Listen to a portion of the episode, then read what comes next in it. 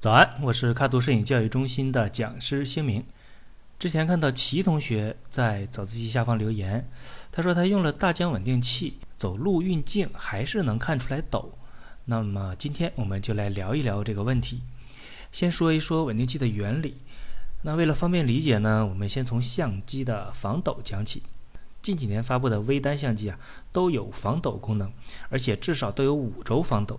是哪五个轴呢？我们就以索尼相机的这张图做个参考。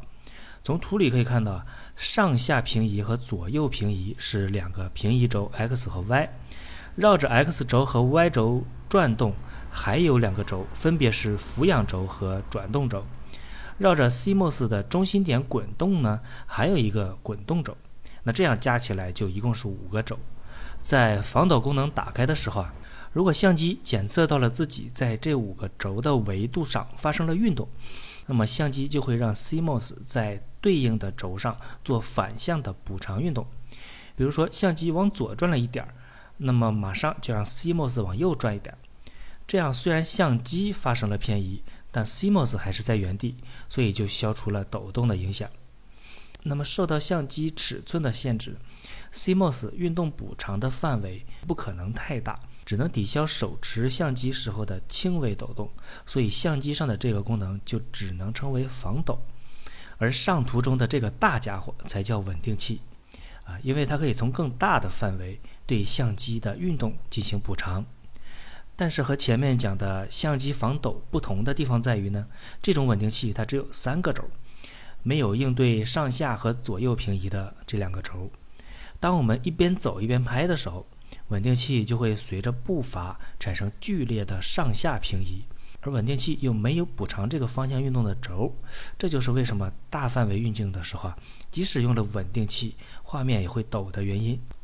好了，说了这么多啊，我们终于把抖动产生的原因给搞清楚了。那么接下来我们就要想办法解决这个问题。首先，我们可以通过步伐来减少上下方向的平移。要想走得稳呢，有个诀窍，就是走路的时候一定要屈膝，靠膝盖来做上下方向的缓冲。可以参考一下影视剧里小偷偷东西的时候，哎，那种步伐，因为这样走最稳，所以最不容易发出声音。那练习了这种步伐，再配合后期增稳，效果还是很明显的。除此以外呢，还有一些针对稳定器的配件可以改善这些问题，比如说这个提手。以我切身的体会来说啊，这种提手在低角度拍摄运镜的时候，就非常好用，但是在正常拍摄的时候呢，对稳定的帮助不大。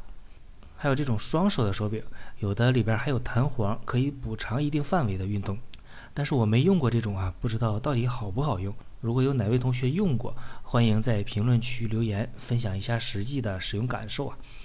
那么上面这两种方案呢，都属于在给手臂增加负重，效果也相对比较有限吧。那要想在做更剧烈的运动的同时保证稳定效果，那势必要更庞大的系统来支撑，相应的系统的重量也会急剧增加。苦练再久的麒麟臂肯定也受不了，所以呢，就有了上面这两种依靠腰背力量支撑的稳定系统。那除了这些呢，大疆也推出了一款。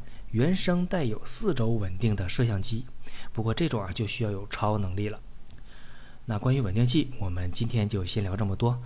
我是喀图摄影教育中心的讲师星明，每天早上六点半，微信公众号“摄影早自习”以及喜马拉雅的“摄影早自习”栏目，我们不见不散。